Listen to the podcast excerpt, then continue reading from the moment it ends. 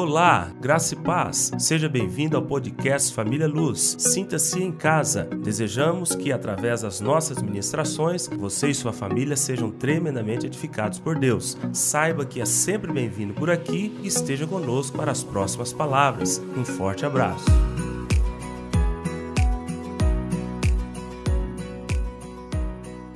Nós estamos trabalhando com um texto em que o povo de Israel conquista a primeira cidade da promessa que Deus havia feito ao povo de Israel.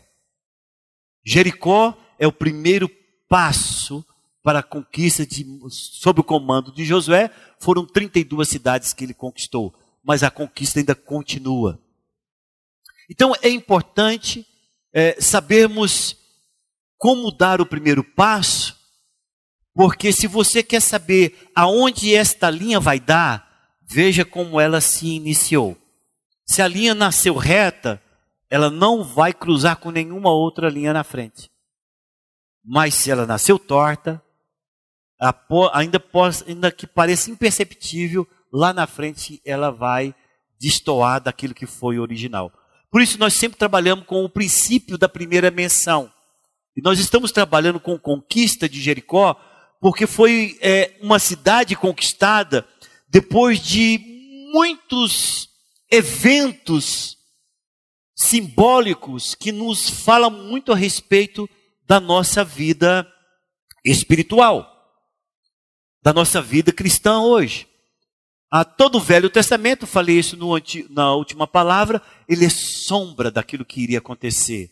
Então é um tipo que apresenta como seria na realidade. E a gente sempre usa para falar que é um tipo, a gente usa isto aponta para isso, isto aponta para aquilo, né? Vocês vão ver isso durante a palavra. Então nós estamos trabalhando com a conquista de Jericó. E eu sei que para alguns visitantes você fala Jericó, fala, gente, o que, que é isso que é esse negócio de Jericó? Com o tempo você vai se familiarizando com esses termos. Então Jericó era uma cidade muito fortificada é, e que Deus havia dado é, como herança ao povo de Israel mas aquela cidade ela precisava ser possuída, ela precisava ser tomada dos seus antigos donos. Você pergunta, mas por que, que Deus tira de um e põe para outro? Deus tira de um e põe para outro quando esse aqui se torna extremamente pecador, a iniquidade sobe a Deus, isso acontecia no Velho Testamento, tá? Então Deus, então, como juízo, usava outro povo como juízo, porque o juízo no Velho Testamento ele era mais físico do que espiritual. Então, quando o pecado, por exemplo, você vê Sodoma e Gomorra, a destruição foi por causa do pecado da sexualidade, né? A imoralidade se tornou tão grande que Deus destruiu Sodoma e Gomorra. E agora nós estamos vendo toda a terra da promessa sendo dada ao povo de Israel, porque o pecado daquele povo chegou ao seu limite máximo e o juízo seria então a morte. E então dado como herança ao povo de Israel. Então nós estamos trabalhando isso. Então o primeiro passo que nós usamos foi falar um texto bíblico, te posicionar nele lá, Maciel, e a esposa está olhando junto comigo lá para esse momento. E depois eu falei: para aqui, congela e vamos agora fazer é, 700 anos antes. O que aconteceu? Já viu aquele negócio? Você está assistindo um filme, de repente você vai começar a assistir o um filme, aí dá um parado assim e fala: três anos antes. Né, três anos antes. Aí, eu não gosto de filme assim. Quando faz isso para mim, eu chego. Né, por que, que não fez então antes, antes de chegar o filme? Agora, no nosso caso aqui, nós estamos usando isso aqui, porque não tem jeito. Então, o, o texto que eu quero congelar e te explicar como chegou até ali está no, em Josué capítulo 5. Por favor, abre em Josué capítulo 5 e nós vamos ler o texto que vai falar para você. Congela e vamos voltar até chegar aí, por que, que isso está acontecendo agora, tá? Quando eu falo assim, fica entendido? Eu fico muito com medo, eu fico temeroso de às vezes ficar confuso. Então nós vamos ler um texto, você vai ver uma cena junto comigo, eu vou pegar aquela cena e falar para ele, tá tudo bem, você entendeu o que está acontecendo aqui? O sobrenatural tá. Agora eu vou te mostrar o que aconteceu antes até chegar aqui. Porque se for daqui para lá você não entenderia. Josué capítulo 5, versículo 13.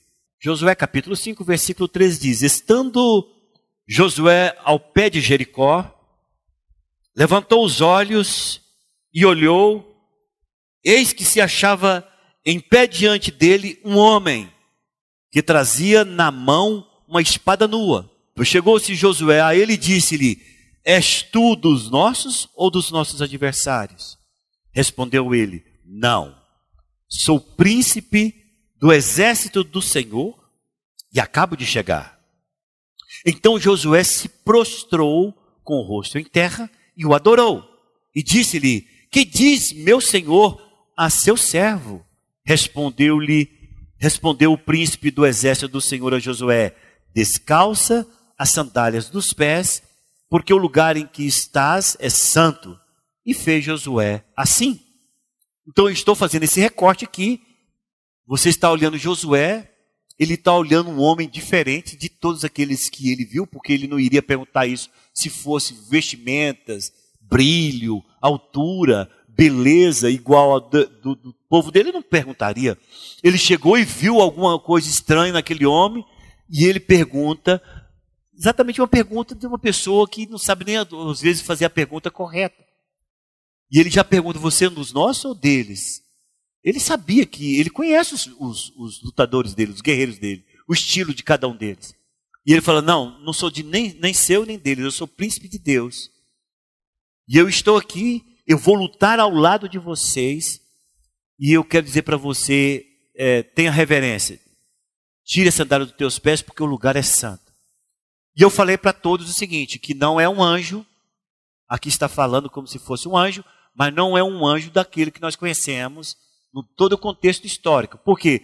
Porque nenhum anjo, você lendo a Bíblia de capa a capa, você não vai ver nenhum anjo de Deus permitindo que pessoas o adorem. Você não vai ver. Todos os anjos que foram adorados, eles imediatamente levantavam a pessoa e falavam: não, não me adore porque eu não sou Deus. Só que esse anjo, ele é diferente porque ele aceita adoração. Ele aceita adoração e o lugar em que ele pisa santifica tudo aquilo.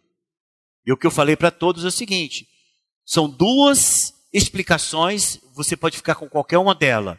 Ou foi uma manifestação física de Deus no Velho Testamento, Deus, Jeová, como eles conheciam, ou foi o pré-anúncio de Jesus Cristo que viria no Novo Testamento, porque Jesus se manifesta no decurso da história. Ele vai se encarnar somente lá no Novo Testamento, mas ele tem as suas manifestações teofânicas no, no, Velho Testamento também.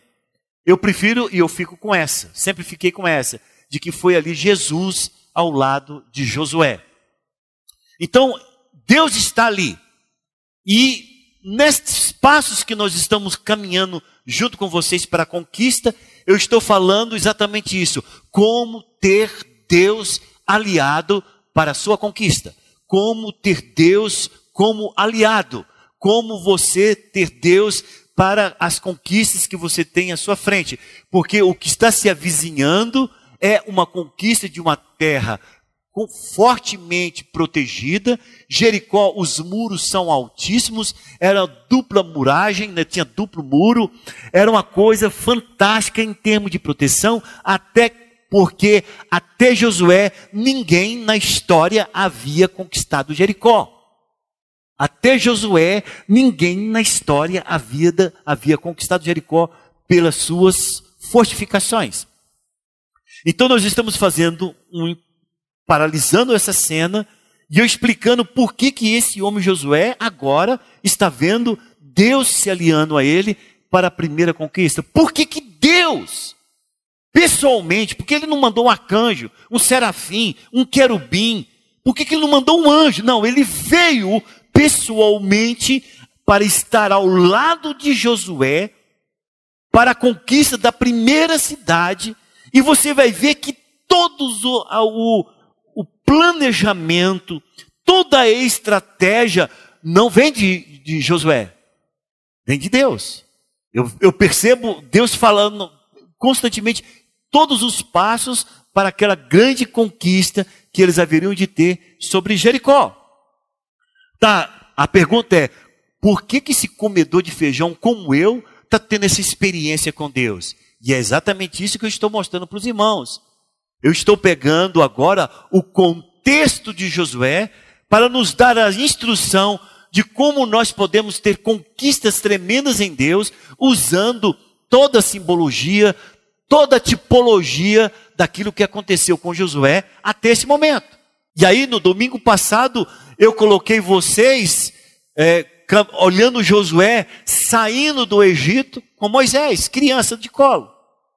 Por que, que eu coloquei uh, todo mundo olhando Josué agora, numa retrospectiva, antes de chegar nesse momento, do povo saindo do Egito? Porque é exatamente a tipologia da onde nós saímos. Todos que se encontram sentados aqui, se você um dia teve uma aliança ou você fez um compromisso com o Senhor Jesus Cristo, você figuradamente também saiu do Egito, como o povo de Israel saiu do Egito com Moisés, e lá junto com Moisés, Josué. E o Egito é um tipo de inferno, Faraó é um tipo de Satanás, e o Egito é um tipo de sistema que nos aprisionavam. O povo de Israel estava escravo do Egito por 400 anos. Deus manda através de Moisés milagres tremendos, de maneira que o próprio Faraó expulsa esses 3 milhões de pessoas do Egito. A mesma coisa acontece conosco no momento em que nós voluntariamente, deliberadamente, aceitamos o Senhor Jesus Cristo como Senhor e Salvador. O diabo não tem poder de nos segurar mais. Nós somos tirados do sistema maligno, nós somos tirados do, do engendro de Satanás, nós já não servimos eles, ele mais como escravos e somos libertos. O povo de Israel, quando saiu do Egito, rapidamente se deparou com o Mar Vermelho. E eu explicava para todos da semana passada que o Mar Vermelho aponta para o batismo nas águas. Porque o Mar Vermelho é exatamente deixando definitivamente o Egito e o Faraó para trás definitivamente em nossas vidas. Quando o povo se deparou com o Mar Vermelho, Deus separa as águas do Mar Vermelho, 3 milhões de pessoas, eu estou colocando por baixo, atravessa a pé enxuto o Mar Vermelho, quando Faraó e os seus cavalarianos tentam, eles são afogados no Mar Vermelho. De maneira que do outro lado do Mar Vermelho, o povo de Israel não tem mais o seu antigo dono no encalço.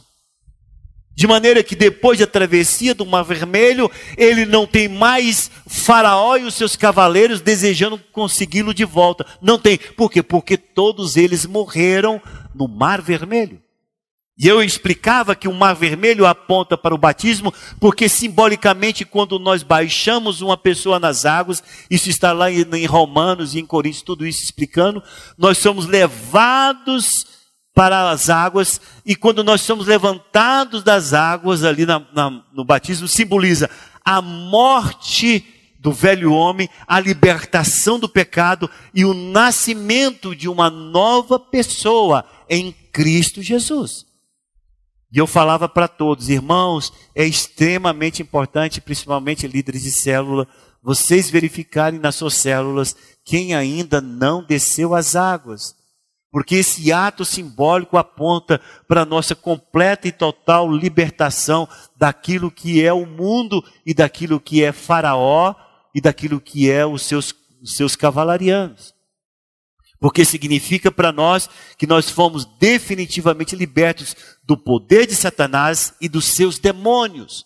Somos libertos, foi Deus que tirou. Nós não teríamos forças para sair das garras de Satanás. Foi um apelo que fizemos e a mão do Senhor nos tirou de maneira poderosa. Por isso a palavra do Senhor diz: Ele nos tirou do império das trevas ele nos tirou do império das trevas, falando de nós, o Senhor Paulo usando a, a essa figura. Ele tirou nos do império das trevas e nos transportou para o reino do Filho do seu amor, que é Cristo Jesus.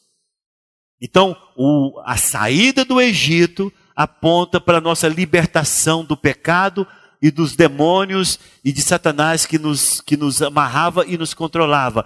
A passagem pelo Mar Vermelho aponta para o nosso batismo nas águas, quando nós saímos para uma nova vida. E agora esse povo sai do Mar Vermelho e se depara com o deserto. O que fala o deserto nas nossas vidas?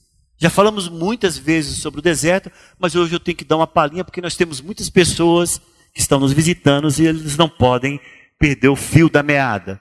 Então é colocado no deserto. Você fala, pastor, temos exemplo no Novo Testamento de alguém que foi conduzido por Deus ao deserto? Temos.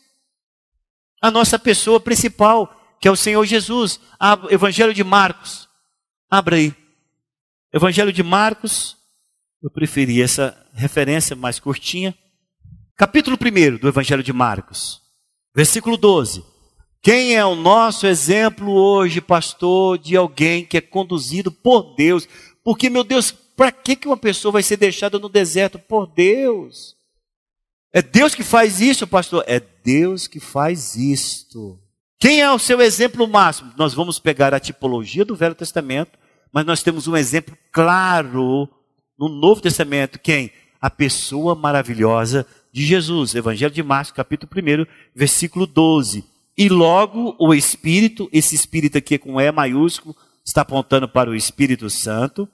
E logo o Espírito o impeliu para o deserto, onde permaneceu 40 dias, sendo tentado por Satanás. Estava com as feras, mas os anjos o serviam. Tá certo? Então, não pense você que nós não temos exemplos e mais exemplos daquilo que nós estamos falando. Então veja, o povo saiu do Egito, aponta para a nossa libertação do inferno de Satanás. O povo atravessou o Mar Vermelho, aponta para o nosso batismo, a nossa confissão de fé de que nós somos uma nova criatura e fomos colocados no império da luz, no reino da luz. Nós somos colocados no deserto, o que que fala no deserto? Aí nós vamos lá para aquela passagem de Deuteronômio, porque Deuteronômio explica o porquê do deserto, tá ok? no porquê do deserto, e você vai achar isto, Deuteronômio capítulo 8. Deuteronômio capítulo 8, vamos ler a partir, versículo 2: Recordar-te-ás de todo o caminho pelo qual o Senhor teu Deus te guiou no deserto. Recordar-te-ás de todo o caminho pelo qual o Senhor teu Deus te guiou no deserto estes 40 anos, para te humilhar para te provar, para saber o que estava no teu coração, se guardarias ou não os seus mandamentos. Versículo 3. Olha, você não está falando tudo para você e para mim. Ele te humilhou e te deixou ter fome. Ficou assim? Não. E te sustentou com maná, que tu não conhecia, nem teus pais o conhecia, para te dar a entender que não só de pão viverá o homem, mas de tudo que procede da boca do Senhor viverá o homem. O que, que aconteceu no deserto? Nada do ponto de vista físico, porque era tratamento interior. Preste atenção nesse tratamento interior. Por quê? Porque nunca envelheceu a tua veste sobre ti, nem se inchou teus pé, o teu pé nestes 40 anos. Olha aqui para mim.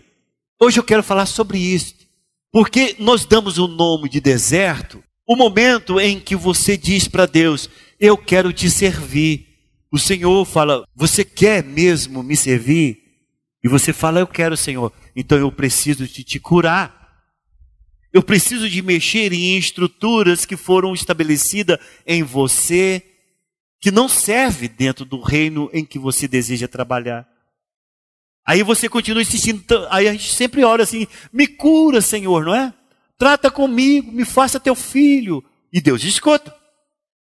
Aí o Senhor, o senhor fala, Vitor, então eu vou começar a deslocar algumas peças das, do seu interior, de maneira que elas sejam, é, umas vão ser tiradas por completa, outras serão ajustadas conforme o meu reino. E você fala, Amém! Então começa-se o processo. Esse processo nós chamamos, está escrito aqui na Bíblia, de deserto. Preste bem atenção, por que, que é chamado de deserto? Porque no período em que o povo foi tratado, eles foram tratados, Benelúcio, fisicamente. O tratamento que aquele povo, da maneira como Deus tratava aquele povo, não é a maneira como Deus trata hoje. Por isso precisa ser extremamente simbólico e é uma tipologia que aponta como Deus trabalha conosco, Elisângelo. Ele vai trabalhar com você, Elisângelo. Ele não vai deixar você simplesmente passar batida, não vai. Ele vai tratar com todas as áreas da sua vida. Talvez você morra durante o tratamento. Paciência. Mas ele não vai desistir de continuar tratando com você. Bom, então preste bem atenção. O deserto, então, significa o que, pastor? Preste atenção. O deserto significa a morte do velho homem. Está todo mundo pegando até aí? Está fácil, Nina? Então, o que significa deserto? Significa a morte do velho homem. O propósito final do deserto é a morte do velho homem e o nascimento de um homem conforme a vontade de Deus, segundo a direção do reino. Você fala, pastor, me aponta aonde está falando, onde nós estamos estudando, que o velho homem morreu. Olha aí, Josué capítulo 5, um, um livrinho na frente. É só virar as folhas de Deuteronômio, você vai voltar lá onde você estava. Josué, capítulo 5, versículo 6. Porque 40 anos andaram os filhos de Israel pelo deserto, até o quê? Até se acabar toda a gente dos homens de guerra que saíram do Egito.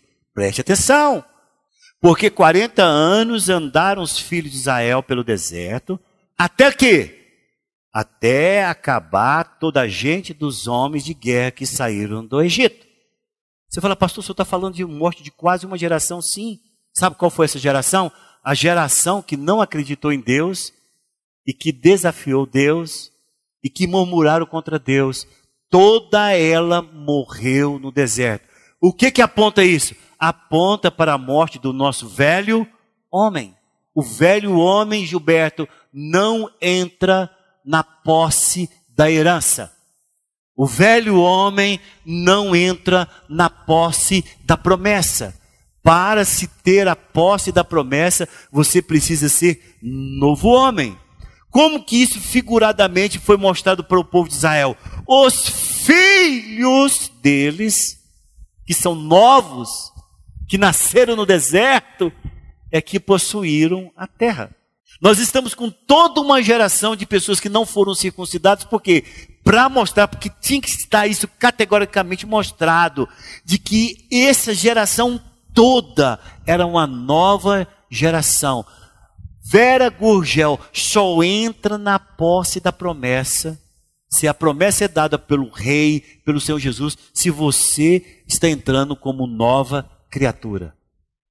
Velha criatura não entra. Ficou claro isso? Diz amém. Tudo bem. Então vemos que o propósito do deserto na sua vida é matar todas essas atitudes, todos esses comportamentos, todas essas regras e valores, todo esse sistema que você vivenciou, é jogar isso por terra, porque para Deus, Edmo, o que importa é tudo aquilo que vem da sua nova criação. Para Jesus, só serve se você fizer parte desta nova criação. Então o Senhor está nos mostrando através do contexto que envolveu todo o conteúdo histórico de Josué, o que deve acontecer nas nossas vidas para nós termos grandes conquistas e pisarmos nas promessas de Deus para nossas vidas. Então nós estamos no deserto. E aí, nós vamos caminhar no deserto, dentro do texto de, de, que nós estamos lendo em Deuteronômio, e mostrando o quanto é importante o Senhor vencer todas essas fileiras que foram estabelecidas em nossas vidas. Não tem jeito. Nós temos fortalezas, nós temos cidadelas em nós. Você fala, pastor, quem construiu isso em mim, na minha vida? Não foi você. Você foi como se fosse é, uma, o objeto da onde o diabo trabalhou. Você fala, como que isso foi instalado em minha vida? Cultura familiar, relacionamentos do, do, do velho homem, lá, os, os, as antigas amizades, os valores estabelecidos, é, é, pequenos, pequenos fragmentos de um monte de coisa que você aprendeu, ou na faculdade, ou na escola, ou com os amigos. Aquilo tudo vai fazendo amontoado, tipo um Frankenstein de informação, peça de todo lado. Ela é formada, e isso é que forma em você as fortalezas e sofisma. E aí Paulo fala sobre isso. Vamos lá no Novo Testamento falar sobre isso? É, 2 Coríntios, capítulo 10. Veja o que Deus quer fazer na sua vida quando nessa passagem que você está indo do deserto para a grande conquista. 2 Coríntios capítulo 10. Leia aí comigo a partir do versículo 3. Paulo está falando exatamente isso que eu estou mostrando para vocês. Ele diz: Porque, embora andando na carne, não militamos segundo a carne. Porque, porque as armas da nossa milícia não são carnais e sim poderosas em Deus para destruir fortaleza, fortalezas, plural, anulando sofismas e toda altivez que se levante contra o conhecimento de Deus. Para que isto? Para levar, ir levando cativo todo pensamento à obediência de Cristo. Então você pergunta assim: Gente, por que, que eu não consigo vencer esse ódio? A gente, né, já viu, quando você tem uma fraqueza, por que, que eu não consigo vencer esse ódio? Porque é uma fortaleza. Não é um sentimento qualquer que, foi, que é sazonal, que foi simplesmente aconteceu circunstancialmente. Não. Você tem uma fortaleza chamada casa do ódio. Ela foi estabelecida ali Através de muitas marcas que o diabo conseguiu fazer na sua vida. Vamos imaginar o pai que te bateu muito, o tio que te violentou, o vizinho que te escorraçou, a sociedade que te rejeitou. Aí você constrói ali uma fortaleza chamada casa do ódio. Esse negócio não quebra simplesmente você falando assim: ah, vamos amar, irmãos. Vamos deixar Deus fazer. Não, meu irmão. Sabe o que Deus tem que fazer conosco? Nos levar para o deserto, em que você ali está esturricado, sozinho, solitário, em que você se, você luta contra você mesmo. Você fala, vou morrer aqui, aqui agora vou, vou, vou me acabar. Mas você sai dali curado. A luta no deserto não é contra inimigos que você tenha tido o principal inimigo no deserto é você.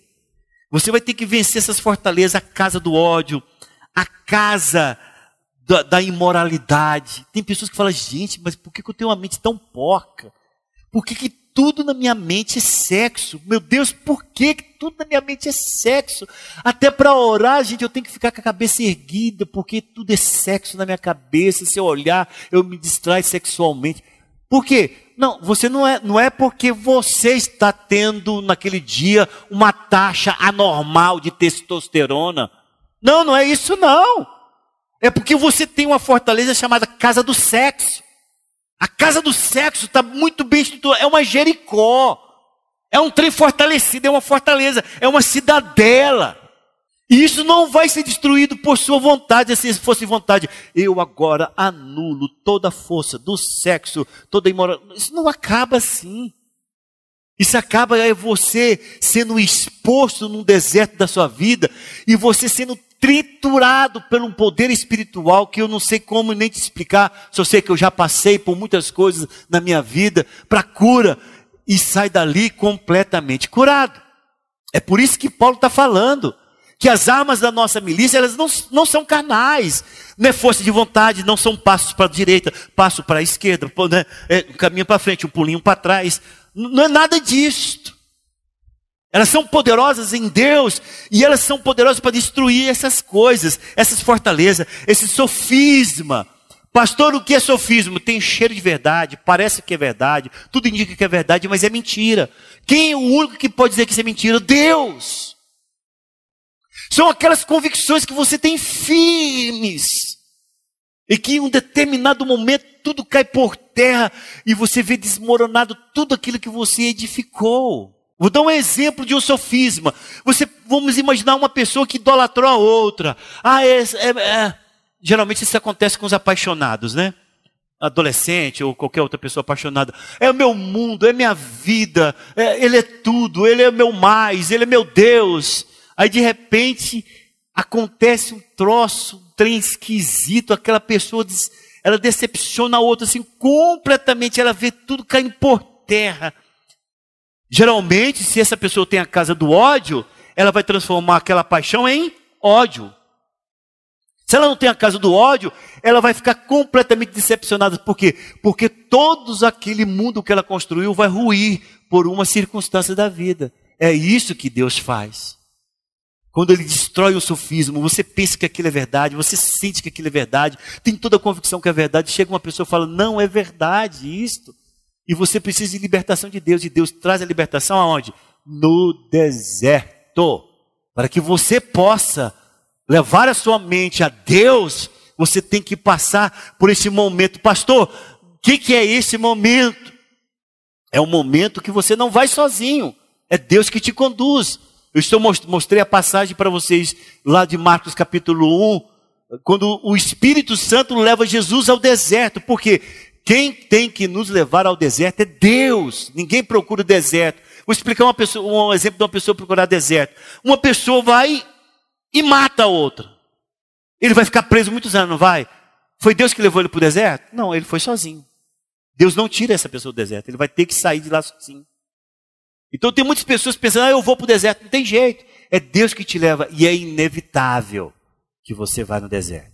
Bom, tendo esse entendimento, Deuteronômio capítulo 8 novamente. Vamos para lá, né? Porque lá que é a base daquilo que nós estamos falando hoje. Deuteronômio capítulo 8.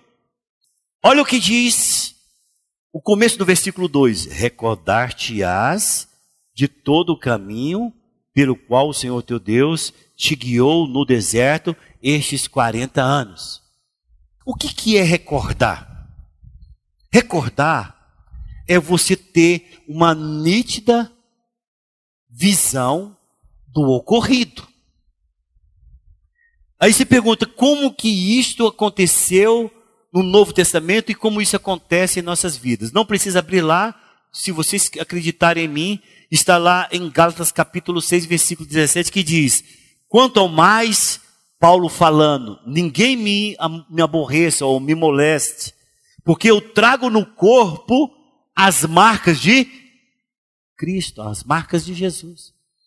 O que o Senhor está falando para o povo de Israel é: veja as marcas que foram tatuadas em sua alma e em seu espírito nas experiências que vocês estiveram, que vocês tiveram no deserto, porque são importantes para quando vocês possuírem a terra da promessa. O deserto é para que você olhe a cicatriz e fala, cara, eu sei a dor que foi isso aqui, ó. Todos nós temos uma cicatriz. Eu tenho uma cicatriz enorme aqui nesse joelho, desse tamanho aqui, ó.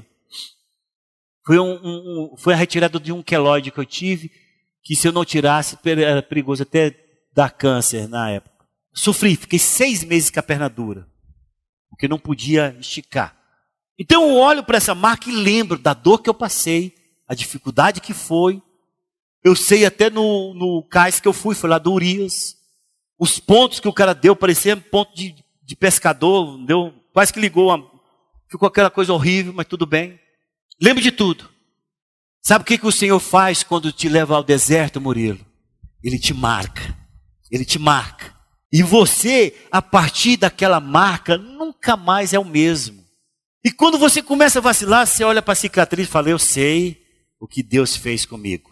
E nisso aqui eu não quero cair nunca mais, Senhor. Te marca para a vida inteira. Quando Deus está falando para o povo de Israel: Recordar-te-ás de tudo aquilo que te aconteceu nestes 40 anos de deserto. É a mesma coisa de Paulo está falando.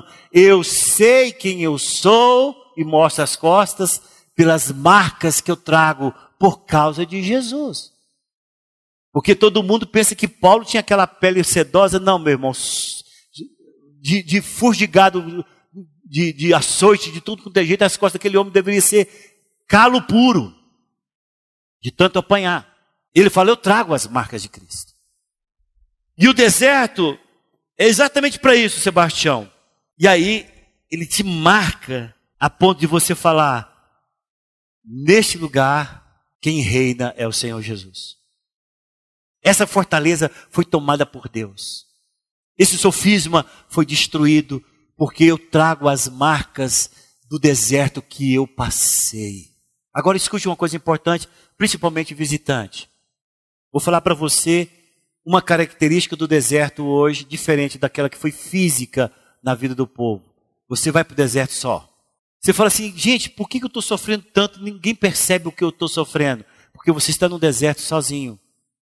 O Senhor não, não leva mais as pessoas ao deserto em conjunto. Vocês viram que Jesus, ele foi sozinho para o deserto. Foi guiado sozinho. Porque o deserto que Deus quer mexer, Ele não quer mexer com grupos, mas Ele quer mexer com você. Então você se sente só lá no meio da sua casa. Você se sente, você se sente rejeitado, todo mundo te amando. Você se sente é, um zero à esquerda vencendo. Você sente, tudo parece tratar com a tua vida. Tudo parece tratar com a vida. Se tiver alguém com um monte de copo de Coca-Cola, se ele for para tropeçar, vai tropeçar em cima de você. Ele vai sujar você. Se tiver uma batida no trânsito, vai ser no seu carro. Se tiver um problema de telha quebrada, será a sua. Se dar um relâmpago e queimar muitos aparelhos, o primeiro a queimar será o seu. Você fala, meu Deus, eu chutei pedra, eu joguei pedra na cruz. Não, meu irmão. Deus está te levando a um deserto para tratar com a sua vida, porque você é importante para Ele. Você fala, mas Deus está fazendo isso comigo? Não, Deus não está fazendo isso com você. Deus está permitindo isto acontecer com você. É diferente. Porque se você pensar que Deus faz isso com você, Deus está quebrando o atributo eterno dele de que ele é amor. Ele não está tá fazendo isso com você, Edmo. Ele está permitindo. Por quê? Porque ele poderia interferir. Ele poderia dizer, não toca no meu ungido. Ele poderia dizer, não, daqui para lá. Assim como ele fala para o mar, né? o mar que nós conhecemos. Daqui para lá, mar. E ele não vem, a mesma coisa seria todas as circunstâncias. Só que ele permite. Permite por quê, pastor? Ele gosta de me ver sofrer. Não, ele quer te ver curado. Ele quer te ver restabelecido. Ele quer que você olhe para as marcas que ele permitiu acontecer na sua vida e você diz: e ainda eu louvo a ele, porque ele me deu a vitória sobre todas essas circunstâncias. Continua aí no versículo 2. Ele te guiou nesse deserto para te humilhar, para te provar e para saber o que estava no seu coração. Diga assim comigo: deserto é onde as máscaras caem. Exatamente isso. Você fala, pastor, me dê um exemplo de deserto muito próximo de nós. Nós temos, passamos por um deserto chamado Gincana dos Reinos. Nós passamos por um deserto chamado Gincana dos Reinos. Todo mundo, mas cada um sendo é, mostrado quem ele é. Sabe que algumas das coisas que eu mais escutei aqui foi essa. Meu Deus, eu não sabia que fulano era assim, não. Escutei. Meu Deus do céu, pastor, você viu fulano? Eu falei, não, não vi não. Você está brincando aí. Sabe por quê? Porque deserto é um lugar onde as máscaras caem. Quando você está no deserto, você fica uma pilha. A pessoa chega conversar com você, você fala, não conversa comigo não. Eu não estou bom, sai para lá, senão eu te arrebento. O que, que foi? Você não tem nada a ver com aquilo que está acontecendo com ele, mas porque ele está no deserto. E ele vai expor toda a sujeira para fora. É certo que vai ficar, depois ele vai ter que pedir perdão para muita gente depois de curado. Sabe por quê? Porque quando ele for curado, ele falou: gente, que papelão é esse que eu fiz? Que coisa horrorosa! vai chorar, vai dobrar o seu joelho, vai clamar a Deus perdão, e Deus vai falar: tá, eu te perdoo, mas você vai ter que pedir perdão para Fulano, Ciclano, Beltrano, a igreja de joelho. Por quê? Porque está escrito aqui, olha, olha o que está escrito aqui. Para te humilhar, capítulo 8, versículo 2. Para te provar, para que que isso? Me humilhar e me provar? Para, que, para saber o que estava no teu coração. Sabe por quê? Porque Deus não está interessado no teu intelecto. Deus está interessado no teu coração. A palavra do Senhor diz sobre tudo que se deve guardar, guarde o teu coração, porque dele procede as fontes da vida. Deus está interessado no teu coração. Por isso ele diz para você, Vitor, dá-me o teu coração. O deserto, ele vai trabalhar em você, Maciel. E que não vai adiantar você ser quietinho do jeito que você é. Não vai. Não vai adiantar. Você vai. Uma, o trem vai te cutucando assim, ó. O trem vai te cutucando assim, de repente você explode assim. E você mesmo não se conhece. Você fala, meu Deus, o que está acontecendo? Você é virado do avesso. A, toda sujeira é exposta. Você, oh, aí vem o iodo de Deus. Não é metiolate, não. Metiolate nesse dia, agora não há, tem que ser iodo. Vem o iodo de Deus assim, jogando assim, ardendo tudo, arrebentando tudo. Você fala, vou morrer. Morre não, irmão. Sai com as marcas de Cristo, completamente curado para as posses e as conquistas que Deus quer te dar. O deserto é para isto. É para tratar você. Por quê? Porque Deus te ama. O deserto em que você está enfrentando sozinho, essa incompreensão, escuta aqui você que está nos visitando. Essa incompreensão, esse problema que você está enfrentando no seu casamento, esse problema que você está enfrentando no trabalho, essas questões todas que está envolvendo, você tem que perguntar assim: o mundo inteiro está errado? A resposta vai ser clara: não. Quem está errado então? Eu. E você tem que bater o joelhinho no chão e falar: Senhor, me trata, me cura, me liberta. Porque muitas pessoas perguntam assim para mim, pastor, quando que eu sou tirado do deserto? Quando você se humilhar, quando você ceder, quando você abrir mão, quando você perdoar, quando você ir lá e pedir perdão, quando você se reconsiderar, quando você dizer, isso para mim não serve mais. Eu quero ser outro, diferente disso que eu fui. Quando isso acontece, é assim, é assim, Freitas, ó, é, é o dedinho de Deus que eu falo. Ele tira você do deserto e coloca para que os anjos te sirvam. O deserto é para te tratar. Não é para te matar, é para te tratar. Quando você abre mão, quando você cede, quando você diz: Chega, eu não aguento mais, eu quero, Senhor. Pai, eu, eu me humilho diante da tua presença. O Senhor tira você do deserto e você é alimentado pelo poder de Deus. Porque olha aqui o seguinte: olha aí. Se guardarias ou não os meus mandamentos. Essa, essa, essa frase aqui nos joga lá para quando o Senhor Jesus olha para os seus discípulos e diz: Quer vir após mim? Quer vir? Quero. Negue-se a si mesmo, toma sua cruz dia após dia, vem e segue-me.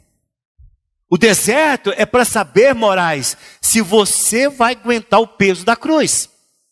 Você fala, por quê, pastor? Porque uma vez que você vence no deserto, você pensa que aquilo acabou? Não, aquilo vai ser parte da sua vida, a vida inteira.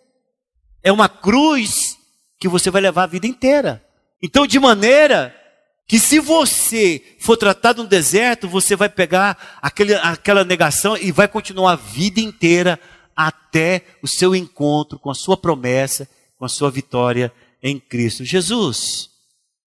Está lá em Lucas 9, 23, dizia a todos: se alguém quer vir após mim, a si mesmo se negue dia a dia, tome a sua cruz e siga-me. Agora continua aí. Deuteronômio capítulo 8. Versículo 3. Falando para o povo de Israel, que serve para nós e aponta para nós, é simbologia para nós. Ele te humilhou e te deixou ter fome. E te sustentou com maná que não conhecias. Nem teus pais o conhecia, para te dar a entender que nem só de pão viverá os homens, mas de tudo que procede da boca do Senhor viverá o homem. Então é assim, Ellen. Se Deus te leva para o deserto, Ele te sustenta. Compreendeu? Se Ele te leva no deserto, vai ter humilhação, vai ter tratamento. vai ter fortaleza sendo quebrada, vai ter sofisma sendo desfeita, vai ter muita coisa sendo removida de você, mas uma coisa é certa, você não vai morrer de fome. Deus será o teu alimento. Ele vai te dar uma fome tão diferente da que você tem, essas comuns de comida de arroz e feijão. Ele vai te dar a fome dele. Compreende? Olha, olha o tanto que essa passagem é profunda, Carlos. Ele te leva no deserto, você pensa que você vai ter fome e sede de comida e de água dessa terra. Só que o deserto que você está é espiritual. Ele te leva no deserto e te dá fome e sede da comida e da água que vem dele. Você fica pensando, meu Deus, eu preciso de Deus. Você clama a Deus, Senhor, eu preciso do Senhor, o Senhor me alimenta. Sabe por quê? Vem uma fome espiritual tão grande. E você sabe que o teu esposo não pode te ajudar, você sabe que sua mãe não pode te ajudar, você sabe que ninguém pode te ajudar, só você e Deus. E é Ele que tem o alimento adequado para aquela circunstância da sua vida. É Ele que tem o alimento adequado para você. Você não vai adquirir em outro lugar, em outra fonte.